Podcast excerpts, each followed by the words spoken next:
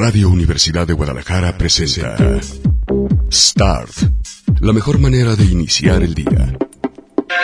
Acompaña a Ricardo Salazar con la prensa, los editoriales, los nuevos medios y buena música. Aquí comienza Start.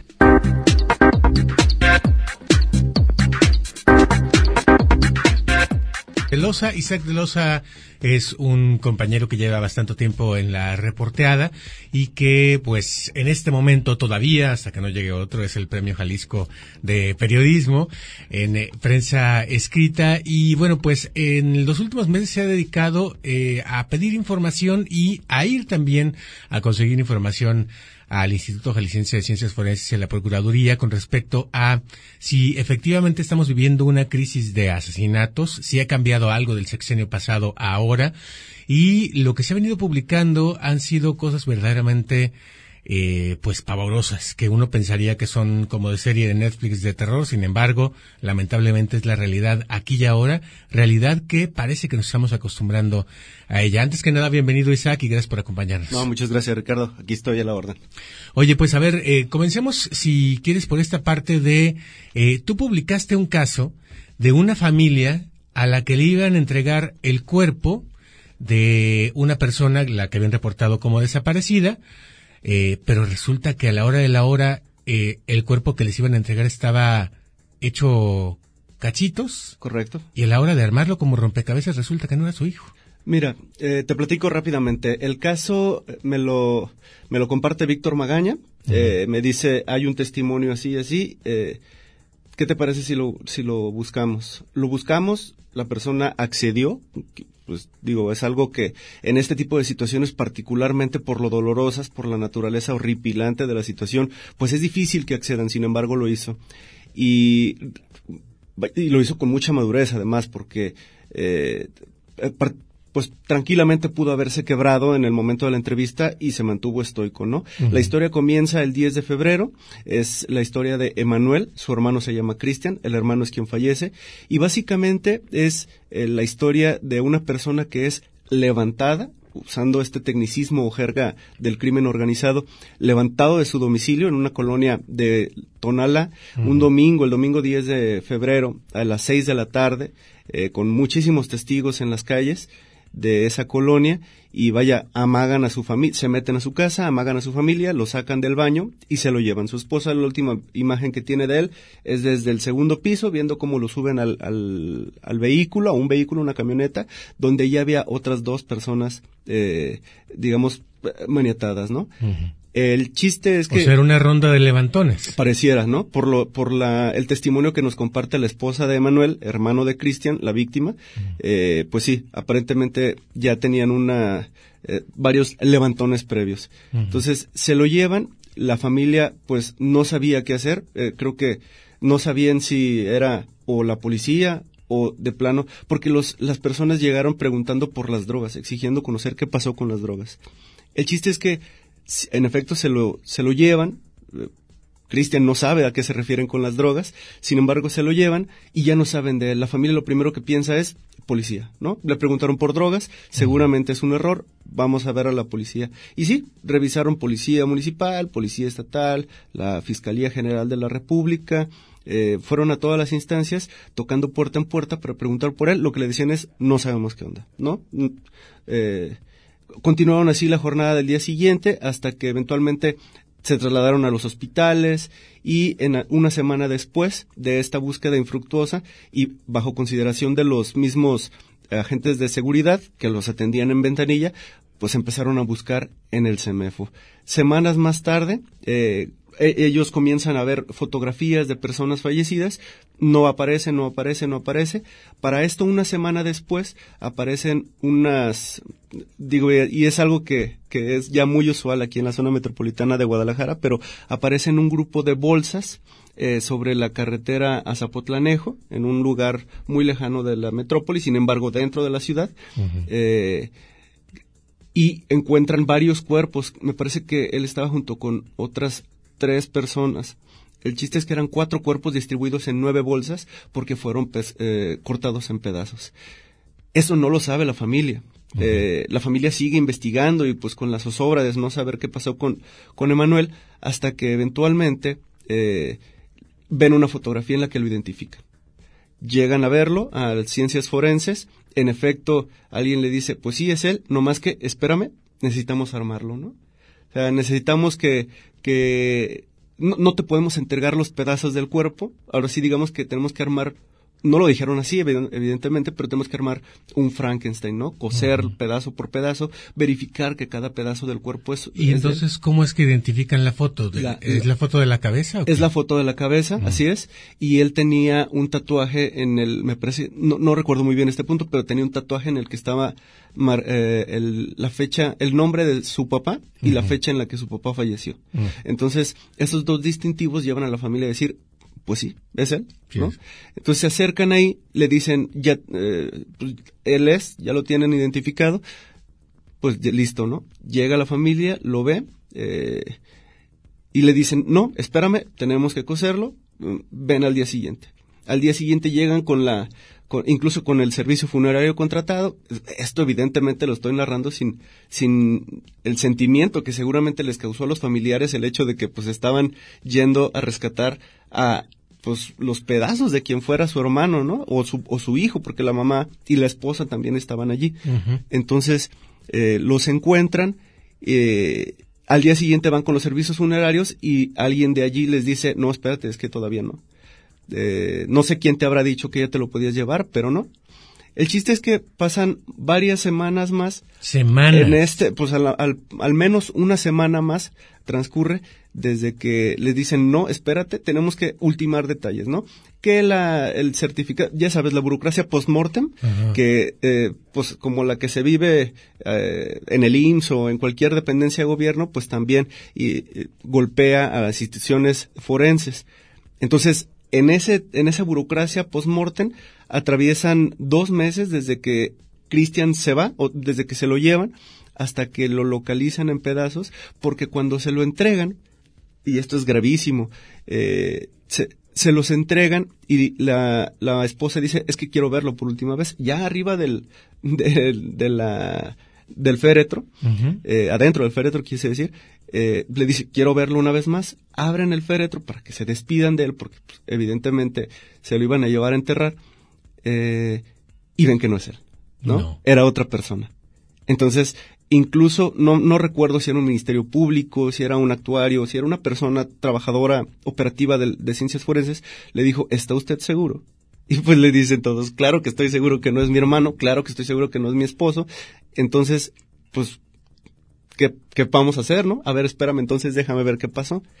La teoría, Ricardo, es que y, eso es una teoría que no pudimos construir ni Víctor ni yo, al, perdón, confirmar al final, porque pues al final del día Ciencias Forenses no nos dio voz en ese sentido. Se la solicitamos, por supuesto, no hubo voz de Ciencias Forenses para aclarar el caso de Emanuel y de Cristian, pero la teoría es que el, en, en el, digamos, en el armado de piezas se oye desgarrador esto, ¿no? Pero en el armado de piezas de los cuatro cuerpos que fueron localizados en el mismo sitio y que evidentemente los sicarios no tuvieron la cortesía o la delicadeza de acomodarlos en una bolsa al mismo. cada uno, así es. Entonces, en ese armado de cuerpos, digamos que pues se hizo un, un, un descontrol total. ¿Qué ocurrió? Que muy seguramente, insisto, es una teoría, le entregaron el cuerpo de Christian a la familia de alguien más de esos cuatro. Y lo mismo hicieron con la familia de alguien más con la familia de Christian. Entonces, al final del día, cuando destacan ese gravísimo error, eh, que, que, incluye, por supuesto, también a las áreas de genética, pues lo destacan en, esa, en ese sentido. ¿no? Hay lo que te iba a preguntar. O sea, de repente, eh, ¿cómo se hace para armar un cuerpo que está primero destazado y segundo en descomposición. Pues evidentemente tiene que haber, queremos pensar que hay especialistas en el Instituto Jalisciense de Ciencias Forenses, pues para comprobar genética, sangre, este, eh, cualquier tipo de cosas, de manera que sí, efectivamente, por lo menos tengas la seguridad de que está eh, todas las piezas de una sola persona y no de varias. Claro, claro, claro. Y, y eso el protocolo es muy sencillo, consta de saliva y es la saliva de la mamá, ¿no? La señora se somete a exámenes de genética, comprueban el, el hisopo de, de, con los restos rastros genéticos de la madre con los del cuerpo. Y esa labor, me imagino, es titánica porque, y de nuevo voy a sonar muy mal, pero Cristian fue partido en cachitos. El testimonio que nos da Emanuel, su hermano, es, eh, lo, lo, más grande que tenía era el, el digamos, el tórax y la cabeza no quiero imaginarme lo que le hicieron a él y las razones que llevan a una persona a actuar de esa manera con otra persona. Sin embargo, ese es el testimonio, ¿no? El tórax y la cabeza eran lo más identificable y bueno, la parte en la que tenía su tatuaje eh, Emanuel. Y a ver, entonces, al momento en que, o sea, si la esposa no pide abrir el féretro, como a lo mejor otras familias no lo pidieron justamente para no aterrorizarse de ver destrozado a su familiar, este, se dan cuenta de que no es él y eh, entierran a alguien más, sin duda, sí. ¿Quién más? Si no, si no pide... ¿Dónde está? Y, y, esa es una de las conclusiones que nos comenta Emanuel. Eh, dice, si yo no reviso, si no tenemos la, la iniciativa de ver el cuerpo por última vez, nos entregan a alguien más. Después de que pasa esto, pues al, final del día es un error que no, es una omisión gravísima que tuvo que enmendar el, el, Instituto de Ciencias Forenses. Te digo, la teoría es que le entregaron el cuerpo a alguien más y que a lo mejor no tuvieron esa iniciativa de ver el cuerpo antes de sepultarlo y ya habían sepultado a, a Cristian, ¿no? Cuando lo reciben, y esto también es brutal porque me dice, nos dice a Víctor y a mí, su hermano, que él abre la bolsa, dice, quiero verlo otra vez, ¿no? Y quiero estar seguro de que él sí es mi hermano. Entonces, cuando abre la bolsa, dice que lo primero que, que ve es un grupo de moscas volando directamente desde la cabeza de su hermano, ¿no? Y que donde estaban los ojos, que alguna vez tuvo ojos, pues solamente bien huecos, eh, oscuros eh, en ojos y en nariz. No tenía ni ojos ni nariz. Dice, pues yo no podía reconocer a mi hermano. Sin embargo, eh, el tatuaje, ¿no? Mm. El tatuaje estaba en el cuerpo, el cuerpo estaba atado. Dice, yo no sé. Ah, y los pies, dice, también reconocí los pies. Eh, yo no sé si el resto del cuerpo, eso no es mi hermano. Lo que sé, y de nuevo, horrible esto. Eh, yo no sé si es él completo, pero sé que tengo una parte de él. Y esa parte yo ya le di sepultura. Entonces es como el, mínimo consuelo al que aspiró la familia después de toda esta brutal historia de omisiones y que pues golpeó por completo eh, la, la, la, vida de esta familia, ¿no? Por eso el trabajo que, que aludes, Ricardo, y que te agradezco me permites compartir en estos micrófonos eh, que se publicó en MBS Jalisco, pues lo, lo, lo titulamos La burocracia que mata después de la muerte. Eh, quizás es una forma muy poética o sangrona, si tú quieres, ¿no? De aludir a lo que ocurre en nuestro aparato gubernamental, que está primero rebasado, las cifras de homicidios lo demuestran, y después, pues carece de este mínimo atisbo de, de, de humanidad, de humanidad, de cuidado, de sensibilidad, ¿no? De cuidado, de sensibilidad, que que, que, creo que es lo que más nos dolió, ver un testimonio tan rudo, tan delicado, con, porque Manuel fue muy maduro, incluso le preguntábamos después de la entrevista, ¿estás de acuerdo? Incluso le compartimos el trabajo, ¿estás de acuerdo que se publique así?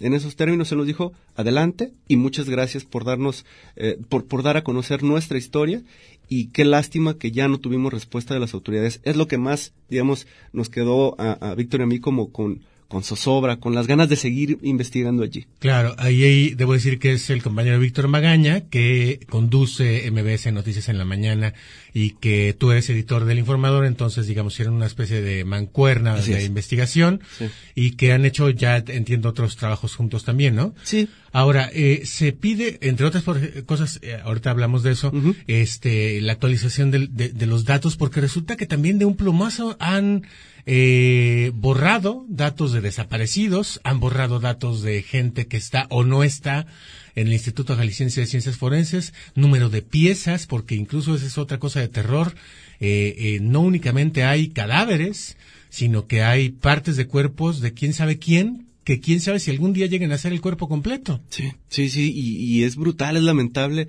la lógica de la delincuencia organizada al perpetrar homicidios de este tipo. Primero, yo creo que no estaba dentro de la lógica de las instituciones de seguridad, porque, pues, no, te imaginas que la naturaleza humana puede llegar a esos extremos de entrada, ¿no?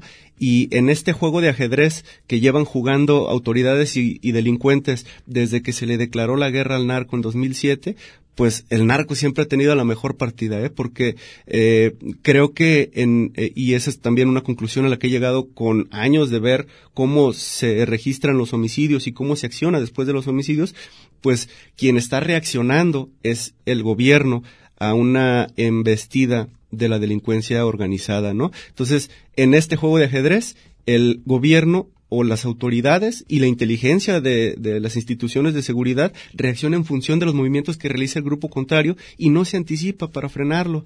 Esta, Víctor, eh, perdón, Ricardo, que me mencionas, es una secuela lógica de cómo está fallando el aparato de inteligencia en seguridad y cómo, por ejemplo, no nos anticipamos a que ahora teníamos que identificar meñiques ¿no? Y unir el meñique con la mano. Y que la mano sea la correcta, la derecha y no la izquierda, ¿no? Porque no le vas a poner el meñique de la derecha a la izquierda y al revés. Entonces, todo es, todas esas minucias, todos esos detalles escapaban del entendimiento de nuestras autoridades, escapan del entendimiento de la lógica humana. ¿Qué crees? Existen. Entonces, pues lo que le toca a las instituciones de, de ciencias forenses, pues es primero estar adelante, prever que este tipo de escenarios van a ocurrir y tener pues esta eh, catálogo, este listado, esta lista de muertes que por cómo ocurrieron y que no son responsabilidades de ellos, son omisiones de decisiones políticas tomadas en el pasado, pero pues ahora nos toca o a ellos les toca lidiar con esta realidad. Sí es, cierto, hay piezas que no van a ser reconocidas nunca y la propia autoridad ya lo reconoce. Sí, la semana, eh, eh, el año pasado más bien, si mal no recuerdo, publicaba el número de piezas eh, que había eh, Darwin Franco y fue el primero que lo publicó eh, y si mal no recuerdo hablaba de 400 piezas. Fíjate. Fíjate, delicadísimo. Piezas humanas, o sea, quién sabe si esas forman un cuerpo, quién sabe si sean 400 muertos, quién sabe si sean este 300 eh, y, y de algunos hay solamente una parte, etcétera, quién sabe, ¿no? Sí, sí, sí. Delicadísimo. Después supimos que son más. Sí, eh, digo, pues es que, por ejemplo, el, el tema de los desaparecidos de los que aludías al principio, eh, creíamos que eran tres mil la autoridad estatal reconoció al final del sexenio pasado que eran tres mil. Y llega la nueva administración y dice, pues no, son el doble, ¿no? Entonces, platico a todos un caso, ¿no? eh, solicité por transparencia, porque el discurso oficial es, se están matando entre ellos, ¿no? Ajá. Entonces dije, a ver si es cierto, ¿no? Solicité a la Fiscalía del Estado que me compartiera la cifra de personas que han sido asesinadas, es decir, víctimas, no carpetas de investigación, porque la diferencia entre una carpeta y las víctimas es que una sola carpeta puede tener 7, 10 o 30 víctimas, o más, ¿no? Entonces, solicité a las víctimas de homicidio doloso, doloso, ¿no? Solicité la estadística de homicidios, de víctimas de homicidios, y que de ese total, Ricardo, se me, se me desagregara la cantidad de personas que por los hechos o por las primeras investigaciones cree la autoridad que podrían estar relacionadas con el crimen organizado. Lo que yo trataba de encontrar es, sí, se están matando entre ellos o no, o, la mitad se están matando entre ellos, ¿no? Que también es un distintivo como muy descorazonado. Sí, que de hecho se, está utilizando desde Emilio González Márquez y como decías, pues también hay su historia en esta materia. Y qué bueno que haces ese, esa, esa diferencia, porque puede haber un homicidio doloso de mi compadre que me cae gordo. Sí, sí, sí. Que se, que se andaba echando a mi esposa por decir algo. O este, o de una riña. Una riña en un bar. Atlas, tal, tal, tal. Este, ¿no? Sí. Que, que bueno, son, no es crimen organizado, sino que es eh, un momento, digamos, en el cual hay un asesinato. Pero en este caso tú los que pedías eran los que efectivamente se pudiera tratar con el contexto de comprobar que sí se estaban matando entre ellos. Es correcto, sí. Eh, no sé, que el Ministerio Público llega y asegura 17 mil casquillos de AK-47, pues te imaginas, o sea, me imagino no que no incluso en la inversión es importante, ¿no? Ese, o sea, detonar tantas armas es seguramente muy caro, pues, no sé, no conozco de precios, pero lo imagino, ¿no? Entonces, imaginando, por ejemplo, este tema de que se meta en una casa donde había drogas regadas, ¿no? Imaginando ese tipo de escenarios que, insisto, son cada vez más eh, próximos, cada vez más constantes. El viernes pasado lo vimos eh, todos. Son muy, muy constantes. Entonces, previendo ese escenario y desde la declaración del se están matando entre ellos, lo solicité. La respuesta que me da la unidad de transparencia es, ya no te puedo decir, ¿no? Entonces yo dije, ¿por qué no? si yo en el sexenio pasado, con Aristóteles al frente del gobierno del Estado, solicité la información específica, tal cual, en los mismos términos, y se me entregó. El último resultado que recuerdo de Aristóteles era 8 de 10, ¿no? 8 de 10 homicidios por las pruebas preliminares o el inicio de la indagatoria estarían relacionados con el narco, ¿no? Esta administración, de bote pronto, lo, lo solicito en enero, ni siquiera fue diciembre, fue enero lo solicito y me dicen, no te puedo decir porque, no sé, ¿no? Eh, la información pondría en riesgo al Estado y entonces podrían, el, el, el, crimen organizado podría tomar este, esta información que tú pides en, en, como ventaja, ¿no? Dieron una serie de, de justificaciones que me resultaron un tanto raras, por no decir bobas, eh, pero también fueron bobas. Interpuse un recurso de revisión. Pasaron meses y a la distancia el ITEI, el Instituto de Transparencia Estatal, le dice a la Fiscalía, no jodas, ¿no? Tienes que soltar esa información, esa información estadística, la tienes en tu poder, suéltala, ¿no? Entonces, Fiscalía me responde y la sumatoria que hice solamente de ese mes, Ricardo, es uno de cada diez homicidios, ¿no? Entonces, uno de cada diez homicidios que se registraron en enero estaban ligados al narco. Justo un mes después de esta tremenda declaración del gobernador Enrique Alfaro diciendo eh, se están matando entre ellos. Diciendo lo mismo que dijo Emilio. Es correcto. Su entonces, financiador de campaña. Entonces, eh, digo, me, me, me brincó mucho hice la sumatoria, comprobé, dije, me respondieron bien, se equivocaron, ¿qué onda, no? No sé. Entonces, la verdad es que agradezco muchísimo a toda la gente que la compartió, porque de alguna manera alguien adentro de la fiscalía se dio cuenta de pues digo, de lo que me contestaron, ¿no? Y no sé si por estrategia o no, Ricardo, porque eso ya no me toca a mí juzgar, eh, pero a los dos días me vuelven a contestar. De, o sea, me mandan un comunicado, un, un, correo quiero decir, la Fiscalía del Estado, la Unidad de Transparencia me dice, error, lo que te contestamos no es cierto. Ups. ¿Eh? Así? Eh, pues ahí te va la nueva información, ¿no? Ajá. Me la mandan, vuelvo a hacer la sumatoria y la cifra crece de 1 de 10 a 7, 8 de 10. No te lo tengo, el, el, ahora sí como funcionario, no te tengo el dato a la mano, pero Ajá. son entre 7 y 8 de 10 homicidios, crece en dos días. la cifra de 7, de 1 de cada 10 homicidios ligados al narco a 7 u 8 de cada 10 homicidios ligados al narco. A ver, la fiscalía en teoría ya es autónoma. Bueno, tu sonrisa me respondió todo. bueno, pues no, el, el fiscal responde al gobernador. El, el, el mismo, el mismo gobernador ha dicho que, que estaba, por ejemplo, en esta crisis del viernes, uh -huh. el mismo gobernador ha dicho, yo estoy tocando base desde Chicago con la fiscalía, ¿no? El fiscal me está respondiendo qué está ocurriendo. Uh -huh. En un escenario de autonomía como el que comentas, eh, que, que se vive, parece, en países como Colombia, eh, pues el fiscal tiene barra libre para, para investigar, para, para indagar, actuar. para actuar, para llevar a la cárcel, para, ¿sabes? Eh, ese escenario, al menos yo, en seis meses de la administración estatal de Enrique Alfaro, yo no lo he visto. También te lo voy a preguntar, ¿el Instituto Jalisciense de Ciencias Forenses es un organismo descentralizado, es decir, depende o no depende del el gobernador o de la fiscalía? Cual, cualquier instancia, Ricardo, que depende presupuestalmente del el gobierno, tiene eh, pues ese sesgo, ¿no? O sea, sí es un organismo público descentralizado, uh -huh. con un grupo de profesionales, lo sé, lo sé, o sea, hay omisiones graves, sí, pero también hay un friego de personas que se la rompen ahí todos los días y, y que la verdad la labor que realizan es titánica. Un datito nada más en las autopsias. Uh -huh. Todos los días en Jalisco se practican alrededor de 14 autopsias. 14, 14. Es brutal, es muchísimo. 14 muertos diarios. Eso es eh, una secuencia en cadena. Es como entrar a una fábrica y órale, el primero, pum, pum, pum, órale, el que sigue, pum, pum, pum. Eso es muchísimo, uh -huh. muchísimo. Te estoy diciendo de todas las autopsias que se solicitan a ciencias forenses, no que todas las autopsias correspondan a muertes con violencia o asesinatos. Sí, ¿no? claro, claro, claro. Eh, que eso ya es distinto.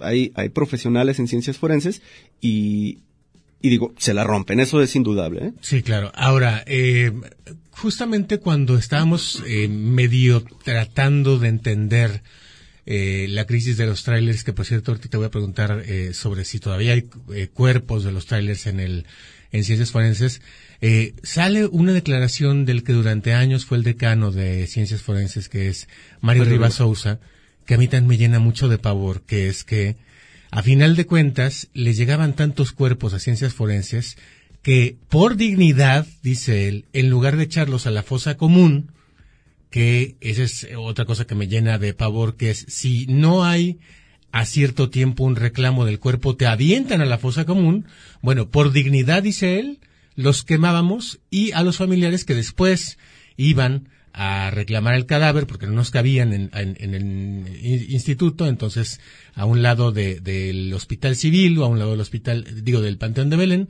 les dábamos cenizas que no eran suyas. Sí, fíjate que eso tiene, eh, tiene historia o sea, así con el horror con el que lo comentas, lo recibieron en su momento autoridades de, eh, derechos humanos, comisión, la Comisión Interamericana también incluso de derechos humanos estuvo al pendiente de esa situación y decían, no puede ser posible, ¿no?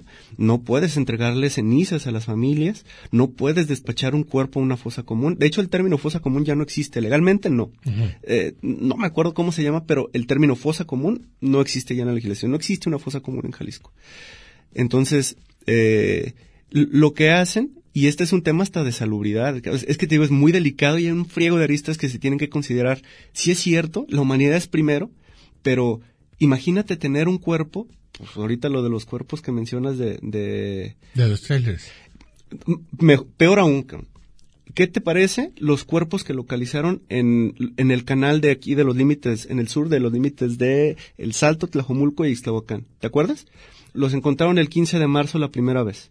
El CIAPA estaba haciendo labores de dragado y encuentran una bolsa que despedió olores diferentes, ¿no?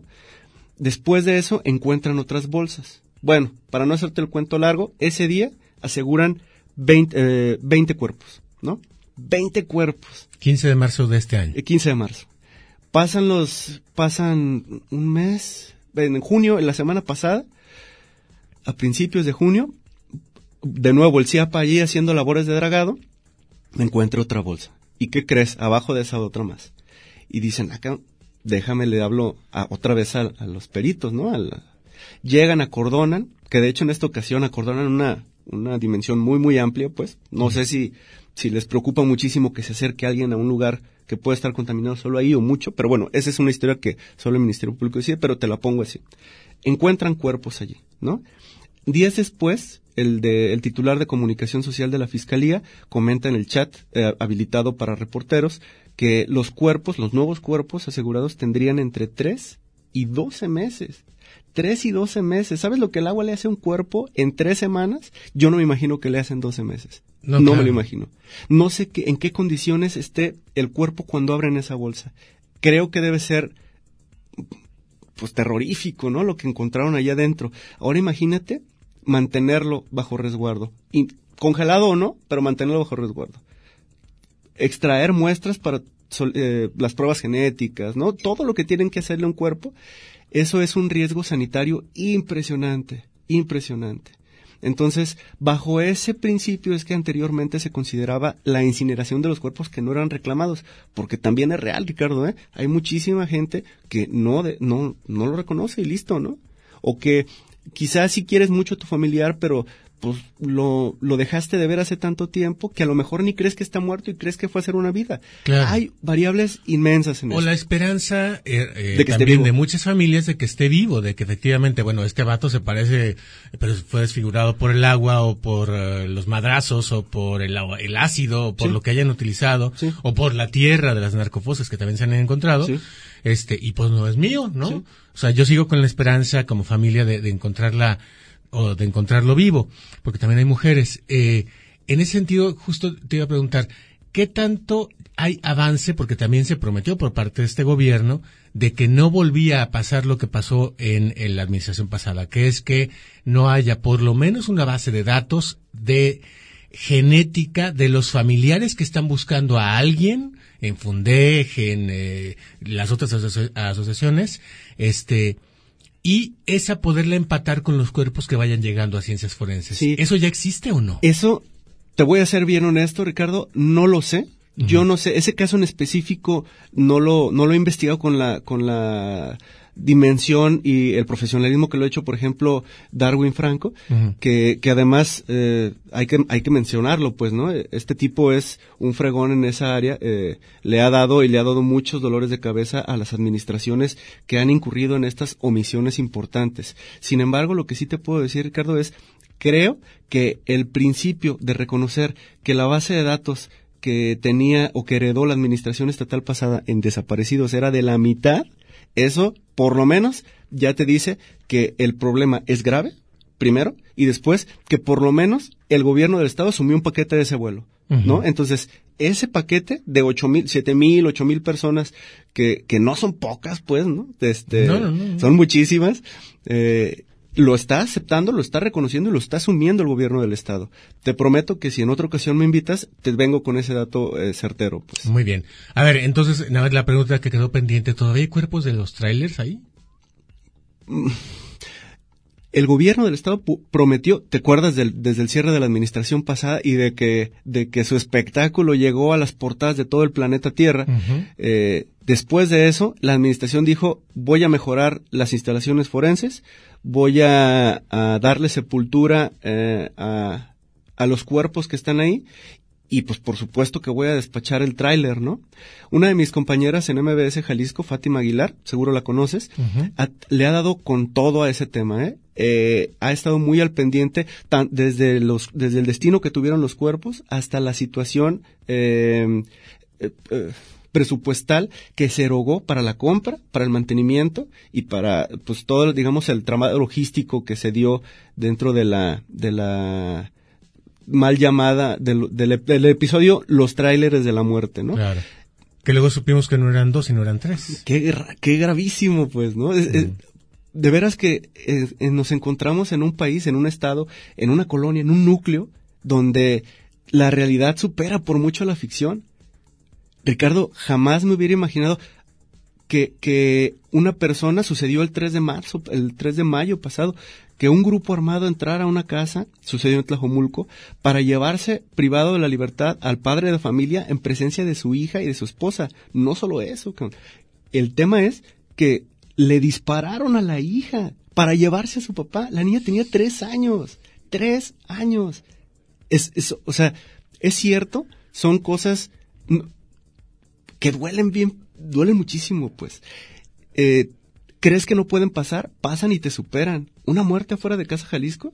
¿De, ¿De verdad? O sea, un homicidio adentro de la Fiscalía del Estado. Sucedió en la administración pasada, ¿eh? O el número de policías y o eh, elementos muertos. Que 14 agentes asesinados, ¿no? Eh, tantas cosas, un ataque, una serie de ataques eh, específicos en contra del personal de la Fiscalía, lo mismo en contra de taxistas.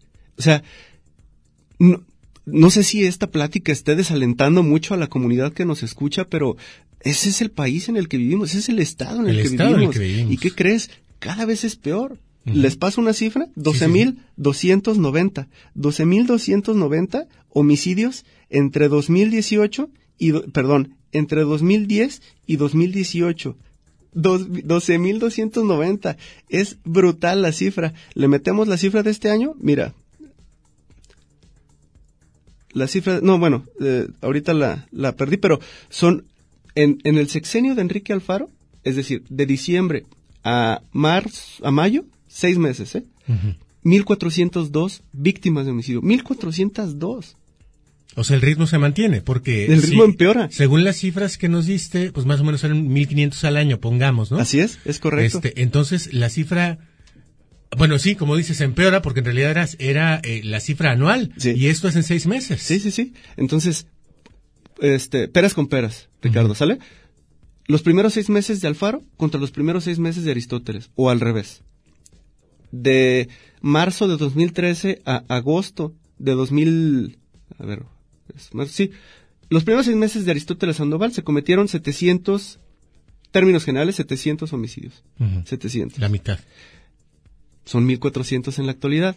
Seis meses contra seis meses. Es cierto que no se puede revertir una tendencia de manera, o sea, no se puede parar de choque una tendencia y revertirla en lo inmediato. No, es real, no se puede. Pero entre esos seis meses y los seis meses actuales hay un friego de estrategias y de dinero invertido en seguridad. Te pongo ejemplos. la Agencia Metropolitana de Seguridad, este órgano logístico operativo que a, a la fecha yo todavía no sé qué exactamente ¿Cómo, hizo. ¿Para qué sirve? Pues lo único que dijeron, y, y ahorita el, el ex titular es secretario del Trabajo, lo único que se dijo por parte de Marco Valerio, y que lo recuerdo muy bien, porque yo escribí muchísimo de eso, es que iban a homologar los sueldos de Juanacatlán, de Ixtlahuacán, Tlajomulco, El Salto, con los sueldos de la gente que, que, que, recibe muy buen salario en Zapopan, por ejemplo, ¿no? Uh -huh. 17 mil pesos para un policía. ¿Me parece justo? No. ¿No? ¿Merecen más? Uh -huh. Sí. Pero era el triple de lo que ganaban, por ejemplo, en Juanacatlán. Llega la agencia metropolitana, este órgano muy cacareado, y dice, vamos a, ya está el acuerdo, el gobierno del estado y los municipios ya nos pusimos de acuerdo, y luego el gobierno del estado dijo, pues yo no creí que le, eh, era el sueldo bruto, yo creí que era menos prestaciones, entonces ahí te va mi parte, entonces se arma la grilla y eso detonó una herramienta de seguridad, la agencia metropolitana. Uh -huh. Te pongo otra, la fuerza única, ¿no? Te pongo otra, el, el, el, fusionar la Secretaría de Seguridad y la Fiscalía y, y la Procuraduría de Justicia Exacto. en una gran fiscalía que le entregaba las labores, facultades de procuración e impartición de justicia al, al, vaya, las labores operativas de seguridad pública y las labores de procuración de justicia a Luis Carlos Nájera, ¿no? El primer fiscal general del Estado. Uh -huh. Entonces, esa, esa es otra estrategia que se dio y le estoy descontando lo que se ha invertido, los millones que se han invertido en capacitación, en sueldos, en, en, en armas, en vehículos blindados, en unidades operativas que han salvado vidas, sí, y que por eso mismo son redituables, sí. Pero lo que estoy hablando es el núcleo entero, vaya, la, la, la, la estrategia, estrategia, operativa entera claro. sigue siendo rebasada por el narco. Uh -huh. La videovigilancia, Ricardo. Sí, miles exacto. de millones de pesos tirados en las calles en en foquitos que a lo mejor, digo, yo no sé si están vigilando ahorita. Sí, sí, sí. Y de... una de las conclusiones a las que llegaba Enrique Alfaro al principio del sexenio y que me pareció muy, eh, pues necesaria, evidente. Uh -huh. Oye, si gastamos tanto en seguridad, en videovigilancia, ¿por qué no estoy detectando a los delincuentes cuando cometen los delitos? Claro. ¿Por qué no los estoy grabando? Ah, pues entonces esa es la gran respuesta, porque también era la gran apuesta de seguridad junto con la Fuerza Única del sexenio pasado. Uh -huh. ¿Qué creo que nos heredó el gobierno de Aristóteles? Más violencia. ¿Con qué está lidiando el gobierno de Enrique Alfaro? Con más violencia. ¿La estrategia de Aristóteles fue buena? No.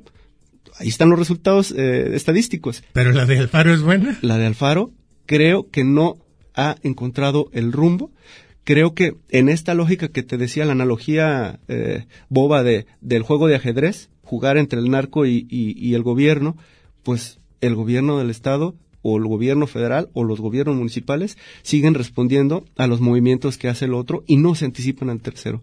Y allí es donde deberíamos de deberíamos, ¿no? Deberían de, de enfatizar, de poner eh, esfuerzos a INCO en ver ¿qué va a pasar? Si yo muevo esta ficha, ¿qué va a pasar cuando, cuando yo lo haga, no? Uh -huh. ¿Cuál es la respuesta inmediata del narco? ¿Por qué están incrementando los secuestros en, en, la Ciudad de México? Porque respondieron a una lógica del delito que orilló a los delincuentes a, a actuar en otros términos y no lo vio la autoridad, ¿no? Este es un problema de estrategia y, por supuesto, de, de, de conjuntos, arroparlo, esta transversalidad de la que hablaba con mucho cacareo el, el gobierno de, de, Aristóteles, que además se aventó unas, unas palabras muy bonitas, ¿no? Inventó estrategias que en, por lo menos en la palabrería sonaban muy bien, pero que en la práctica nunca se aterrizaron. La transversalidad de que la Secretaría de Cultura arrope educación, educación arrope, arrope a deporte, ¿no? Uh -huh. Eso es lo que cambia las realidades. Si le estás metiendo nada más polis y polis y polis, pues aquí nos hallamos. Y estas cifras de las que les vengo a decir se van a empeorar a la distancia. Sí, sí, sí. Y tristemente, cuando ya cambiamos de gobiernos, tanto a nivel federal como a nivel estatal, y pienso, por ejemplo, en el programa Jóvenes eh, con Porvenir, que no está llegando donde debería de llegar. O sea, se han repartido un montón de becas de este programa en Jalisco que no nos garantizan que sean gente que está dejando de laborar para el narco. Así es, es correcto, porque además no hay blindaje. Ah, es, ese, ese, ese programa, Ricardo, y ya, no sé si ya nos desviamos mucho, pero ese programa es la cruzada contra el hambre de López Obrador, o lo va uh -huh, a hacer, ¿no? Uh -huh. La cruzada contra el hambre quería, pues precisamente eliminar eso, ¿no? ¿Lo logró? No. ¿Hubo desvíos? Sí.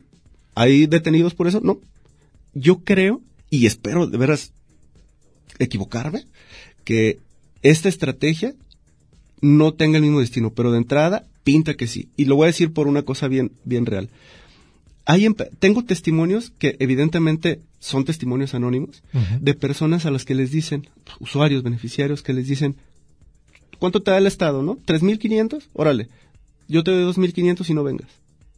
Mm. Entonces eso, extrapolado a que si tienes 50 personas becarios dentro de tu estructura de tu, de tu empresa, pues ya te ganaste 50 mil libras, ¿no? De polvo y paja. Y sin tener a, becarios aprendiendo además.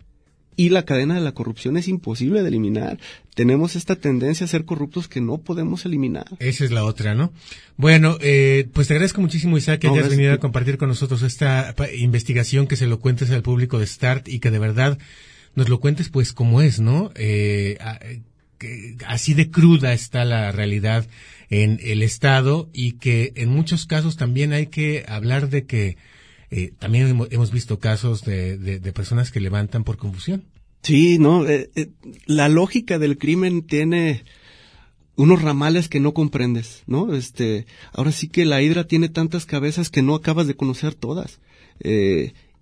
Y día con día la realidad sigue superando la ficción. Yo sigo aterrado de saber que hay niños que son asesinados por estar acompañados con sus, de sus padres o de algún tutor, ¿no? Es decir, por lo menos el código que existía antes, código entre comillas, pero vas con un niño. ¿Cómo puedes ejecutar el crimen que se te ordenó cuando vas así? Entonces, imagínate el trauma brutal que recibe, por ejemplo, un niño al que le matan a su papá mientras ve peor aún, que matan a su papá, a su mamá, eh, perdón, a su papá, a su hermano, y él recibe una bala. Sucedió, ¿eh? Sucedió en la colonia Insurgentes. Entonces, tantas eh, secuelas de las que uno cree que no van a ocurrir, pues ocurren y cada vez es más constante. Esa es nuestra realidad. Y ahí lo triste es dónde está la humanidad, ¿no? Porque también te voy a decir, yo estuve, no, no es, no es un secreto, en una clínica, bueno, en dos clínicas de recuperación y en las dos me tocó conocer gente que formó parte del crimen organizado. Este, ¿te impresiona, ahora que lo mencionas, el nivel de estrategia y el nivel de inteligencia que manejan? Una de ellas es, por ejemplo, la altura, si traes una camioneta placosa, la altura del vidrio al que lo llevas, si es un vidrio polarizado. Eso ya es una señal. Lo que vas escuchando obviamente las placas, ¿no? Si no son placas de Jalisco es que ahí hay algo, este, etcétera. Eh, pero basta con que alguien, chavitos de 13, 14 años, que aparentemente están jugando junto a la carretera o junto a la brecha, haga una llamada para que a la siguiente eh, esquina, por decir algo, o al siguiente lugar donde la puedan interceptar, lo intercepten personas fuertemente armadas y ahí mismo, si no logra explicar quién es y de dónde viene, se lo echan. Así, sin preguntar. Luego otro. Hay en eh, otro municipio, de no voy a decir eh, qué parte, en zona metropolitana, que ya, ya forma parte de la zona metropolitana, lo que hacen es irlos ascendiendo de halcones a vendedores y de vendedores a, a sicarios. Y para probarlos, solo para probarlos, si van a tener el temple de ser sicarios, los mandan a matar a no sé quién sin preguntar ni la causa. Fíjate nomás. Y a la hora en que ya están de sicarios, ni siquiera les dicen quién, por qué, ni eh, las razones, eh, o lo que, o cuánto debe, o etcétera, etcétera. Es vas y vas. Brutal, ¿no? Es, y, como dices, pues ya tienen una estrategia marcada, tienen unos protocolos de ascenso, tienen seguramente tabuladores salariales. ¿Qué te digo, no? esto, esto se ha convertido en algo que superó a la ficción desde hace mucho, que se atendió con fuerza eh, operativa desde su arranque, me refiero desde el calderonato, y, y que ninguna autoridad ha logrado contener destaparon una cloaca de la que salieron cientos de cosas que uno ya no sabe cómo detener, cómo volver a entrar ahí. ¿no? Entonces, nos estamos descomponiendo, estamos descompuestos, quiero decir, estamos mal, las cifras, la realidad, la percepción de inseguridad, perdóneme, pero si usted me está escuchando, seguramente cuando sale a la calle se da cuenta o, lo hace con mucha precaución cada vez más, ¿no?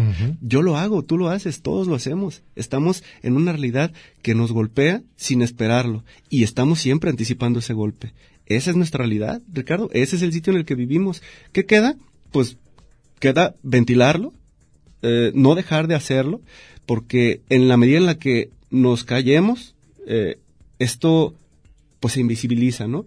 E invisibilizarlo es que no exista y que las autoridades no respondan a ello. Por lo menos aquí ejercemos un poco de presión para que eso ocurra. Claro, en la parte del periodismo y a la gente decirle eso, ¿no? Es no eh, actuar de manera indiferente. Cada caso que se publica, porque ya nos acostumbramos, ¿no? Sí, sí, sí. Ah, mira, otras bolsas. otros nueve muertos, otros catorce, otra narcofosa, otra... A ver, no. Detrás de cada una de esas noticias hay una persona y esa persona puede ser o tú o tus familiares. Sí, sí, sí. Todos los... Pues cuando me contaba la historia, Manuel, Ricardo, eh, decía, me, lo imaginé por completo. De hecho, el, el, trabajo al que aludes está construido como una crónica negra, porque dije, yo quiero que esto, la gente que lo escuche, digo, no sé si es apelar al morbo o no, fue una decisión editorial que, que tomé al momento de construirla, pero fue, yo quiero que la gente se imagine que entraron por ella a su casa, ¿no? La zozobra de saber que encañonaron a tu hijo y tú te tienes que ir y ya no sabes qué pasó. ¿Y qué crees? Ya no vas a saber qué pasó, ¿no? Porque lo que sigue es tortura, lo que sigue es muerte. Lo que sigue, y eso tampoco lo, lo, vas a saber, es que tu familia sufra las consecuencias del acto que cometieron otras personas, eh, independientemente de que hayas tenido algo que ver en eso, no importa, ¿eh? Pero sufriste las consecuencias y tu familia sufrió las consecuencias de ese acto. ¿Qué ocurre después de la muerte? Burocracia. ¿Qué pasa con esa burocracia? Mata. Eso pasó con el, con el caso de Manuel. Eso es lo triste.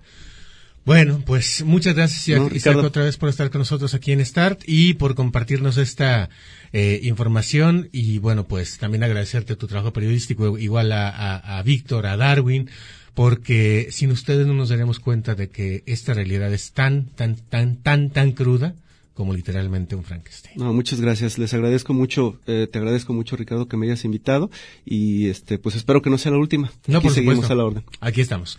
Muchas gracias, Isaac de Loza, compañero periodista de El Informador y también de MBS, o con MBS es nada más ocasional. Pues con MBS tengo una colaboración semanal desde hace cinco años ya, en la que eh, comparto todos los lunes las cifras de homicidios. Hago una lectura en función de las cifras con las que yo me, encuentro y, y, le comparto a la gente primero cómo estamos y luego qué pasó el fin de semana de, de ese último fin de semana. Pues básicamente es una colaboración que hago y por supuesto trabajos en radio que, que he descubierto que son muy, pues muy bonitos. Me gustó mucho la radio. Sí, sí, sí, la verdad es que es como medio una maravilla. Sí, sí, sí. Bueno, pues muchas gracias Isaac. Gracias Ricardo. Otra vez por acompañarnos. Y pues nosotros nos damos gracias, pásenla muy bien. Me llaman el desaparecido, cuando llega ya se ha ido, volando vengo, volando voy, deprisa, deprisa, rumbo perdido, cuando me buscan nunca estoy, cuando me encuentran yo no soy el que está enfrente porque ya me fui corriendo más allá, me dicen el desaparecido, fantasma que nunca esto fue Start en Radio Universidad. La mejor manera de iniciar el día, con la prensa, los editoriales, los nuevos medios y buena música.